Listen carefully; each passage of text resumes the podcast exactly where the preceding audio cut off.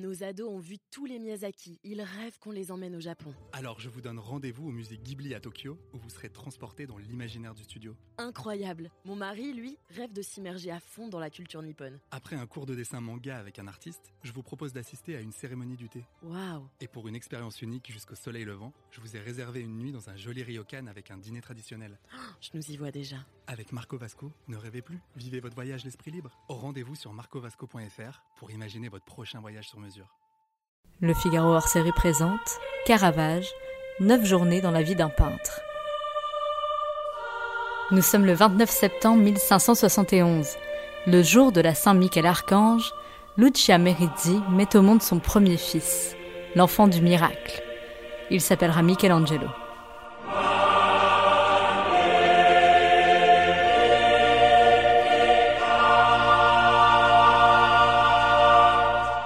Disons-le tout de suite, Caravage n'est pas né à Caravaggio, mais à Milan, le 29 septembre 1571.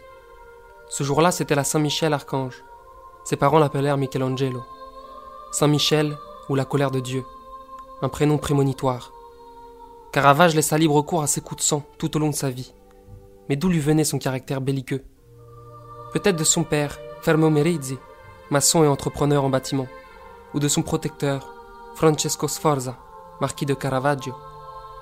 Certes, il ne s'agit là que de soupçons, mais le caractère instable de Michelangelo Merizzi, dit Caravage, correspond à celui d'un être blessé. Une petite plongée dans le monde originel de Caravage peut fournir quelques explications.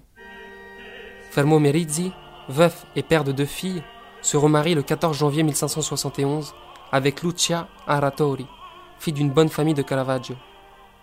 Ils ont pour témoin rien moins que le marquis Francesco Sforza, grande personnalité locale. Une fois marié, le couple s'installe aussitôt à Milan, dans la paroisse de Santa Maria alla Passarella.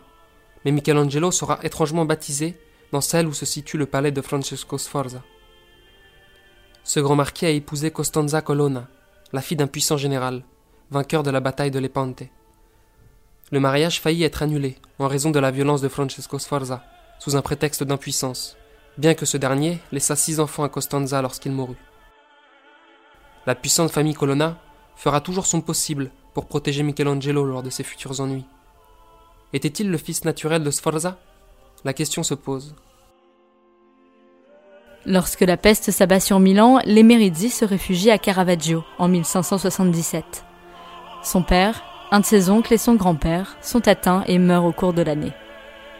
Son oncle, Ludovico, devient prêtre, tandis que la famille Merizzi s'installe chez les Aratori. Michelangelo suit la vie et l'instruction des enfants de Caravaggio jusqu'à l'âge de 13 ans. Nul ne sait s'il a des prédispositions artistiques, mais on peut raisonnablement l'imaginer. Son père et son oncle, entrepreneurs en bâtiment, sont en contact avec des artistes sur les chantiers milanais. Il paraît très naturel que le jeune Michelangelo rôde dans les parages, aide à la préparation des enduits à fresques, s'amuse à dessiner, puis prenne goût à cette magie. Sans doute que son entourage lui imagine, dès son enfance, un destin glorieux. Il est sauvage et buté, et seul l'art l'apprivoise. Il a la rage et le mystère d'une âme investie par une force supérieure au commun des mortels. Quand la famille se demande où placer le jeune Michelangelo, elle se tourne vers le peintre Simone Peterzano, de Bergame. En échange de 24 écus d'or par an, Michelangelo reçoit l'enseignement du maître, ainsi que le gîte et le couvert. Dans le contrat signé devant notaire le 6 avril 1584, Peterzano s'engage à en faire un peintre au bout de quatre ans. Ce peintre de Bergame était fier d'avoir appris son métier dans l'atelier de Titien et signé Peterzano, élève du Titien.